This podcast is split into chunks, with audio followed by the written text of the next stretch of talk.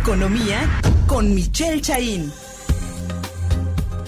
El plan de reactivación eh, presentado por la secretaria Tatiana Cloutier, este plan de reactivación económica, pues que incluye créditos a la palabra, exenciones fiscales, ¿son suficientes para salvar la crisis por la pandemia?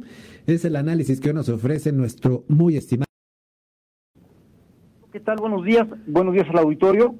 Efectivamente, creo que leer lo que se presentó por parte de la Secretaría de Economía Federal, por lo menos nos hace levantarnos las cejas, recoger los hombros y decir, híjole, creo que lo pedimos descafeinado y descremado. sí.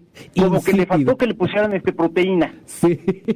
Y además se da, mi Luis Fernando Auditorio, en un contexto pues complicado para la titular, para Tatiana Cloutier. Tú recordarás, y lo comentamos aquí en el programa con todo el auditorio, cuando fue el nombramiento por parte del presidente López Obrador, pues todo el mundo dijo, oye, esta niña es muy inteligente, es muy capaz, pero no tiene ni la formación ni los antecedentes, pues que te la validen como alguien este, fuerte en el tema de desarrollo económico o que tenga un ascendente sobre la comunidad empresarial del país. En ese sentido, me parece que de manera muy inteligente, la secretaria Cloutier dejó pasar el tiempo, dejó que se enfriara el aspecto mediático, y este era, por decirlo así, como sus 15 años. Como que su presentación en sociedad, con un tema además de el cual pues creo que todos los, mexicanos y las mexicanas estamos muy atentos. ¿Qué más va a hacer el gobierno federal pues para recuperar esta, esta recuperación que francamente se nos desinfló en los últimos meses del año pasado?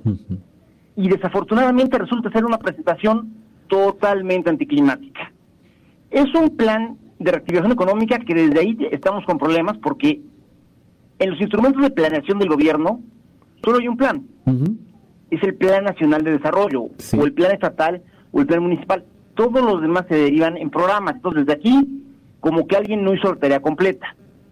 Dicen que el que puede lo menos, puede lo más. Pero bueno, cuando entramos al contenido, está dividido en cuatro ejes. En el primero, que era un poco el que tú adelantabas, mi Luis Fernando, es el que tiene que ver con mercado interno, empleo y empresa. Y haz de cuenta que te ponen una serie de temas como si fuera este el índice del trabajo de un chavo de universidad, porque en realidad no te está diciendo absolutamente nada nuevo. Y ahí es donde viene el tema que desde luego es polémico de los 26 mil créditos este, a la palabra en esos meses. Que mira, y lo comentábamos del año pasado. El año pasado se, se, iban a repartir poquito menos de un millón de, créditos. Sí. Cuando en México hay casi, son cerca de cuatro y medio millones de micro, pequeñas y medianas empresas. si un millón nada más alcanzaba para darle a una de cada cuatro, 26 mil créditos es literalmente hacer un buche en la boca de agua y con eso querer apagar un incendio. Es un, incendio. Sí. queda muy, muy corto.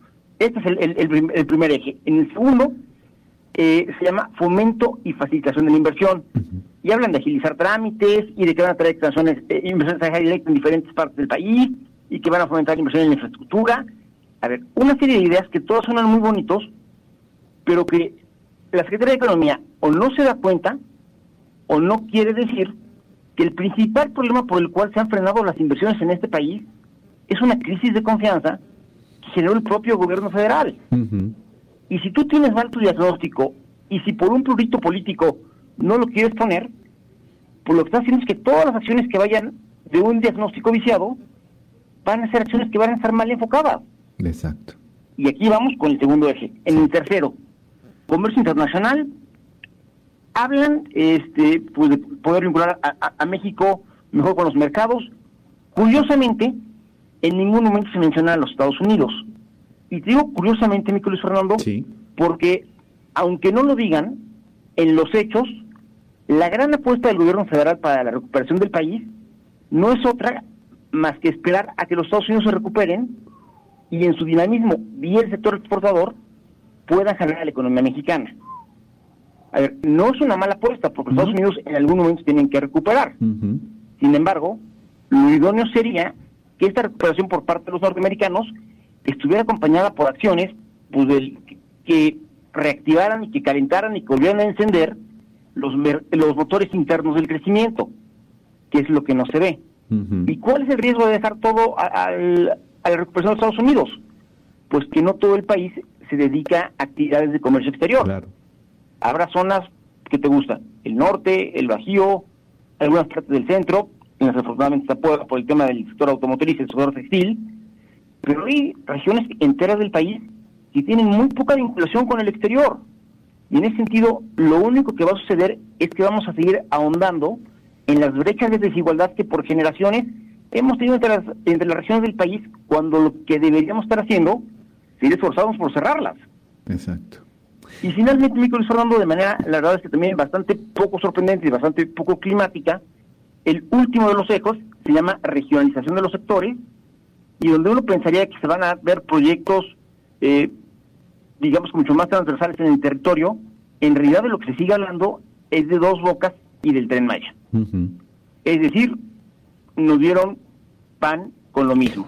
Y además un pan con lo mismo bastante mal condimentado porque cuando ya se eh, eh, enfrentó a la secretaria Cloutier a las preguntas de la prensa, pues literalmente acabó diciéndoles que en febrero íbamos a tener más información. Entonces, se eh, digamos, se inauguró con un plan que no es plan, que es programa, y el programa se llama En febrero les digo. Mi estimado Michel Chaín, este pan con lo mismo, sopeado en un café insípido. Eh, lo primero que me llamó la atención fue estos famosos créditos a la palabra que están anunciando. Y, mi, y, y, como, bien, como bien lo mencionas, pues nuestro recuerdo inmediato es del 2019 con estos microcréditos famosos que a final de cuentas tienen que pagar los empresarios que no les sirvieron para nada, Michel. 25 mil pesos. No les sirvieron ni para el arranque, ni siquiera para 15 días. Eh, es decir, ahora estamos hablando de una nueva reinversión para que, para que microempresarios puedan, puedan sobrevivir. Y otra vez es como una, pues un, un, sueño guajiro, una, una carta de buenas intenciones, simple y sencillamente, cuando vemos alrededor también en todo el mundo, pues una crisis, como tú dices, de confianza que se viene gestando desde el nuevo aeropuerto de la Ciudad de México, su cancelación, y hoy por hoy, con esta restricción a la movilidad, con, con, con, este temor al, al, virus, pues se ve muy difícil que realmente alguien, venga a invertir a México, ¿no? Mira, son varios temas. Sí. Mira, el tema del COVID es un tema pues que estamos viendo en todo el mundo, donde efectivamente en México estamos teniendo, digamos que peores resultados en el combate a los contagios.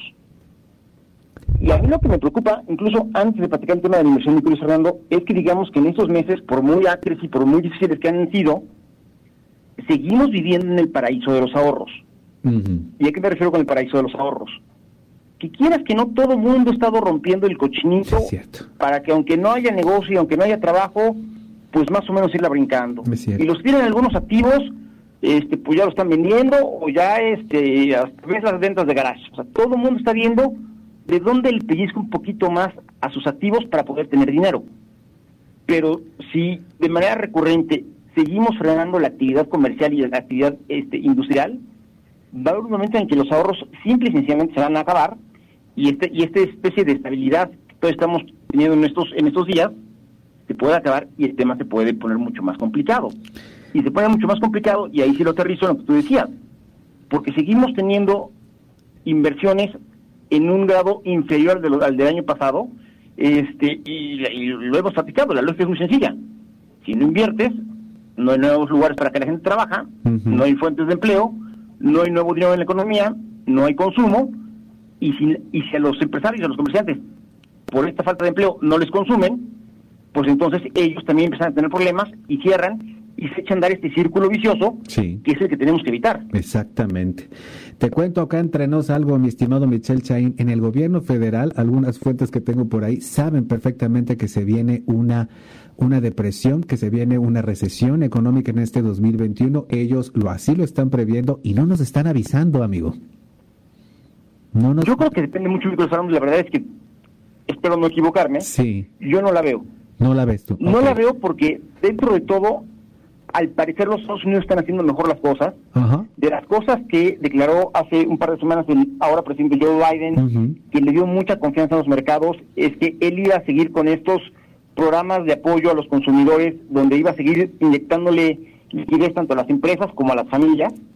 Y en la medida que los Estados Unidos consuma, porque su economía está diseñada para que vía crédito todo el tiempo estén consumiendo, en la medida que se reactive el consumo en los Estados Unidos, eh, digamos que es lo que echa a andar la, este, la bola de nieve para que vaya creciendo, Y como los Estados Unidos en realidad no pueden producir si no es con insumos mexicanos, en la medida que ellos tienen más demanda, literalmente esto aumento en la, en la demanda nos lo trasladan y es donde el sector eh, exportador se reactiva.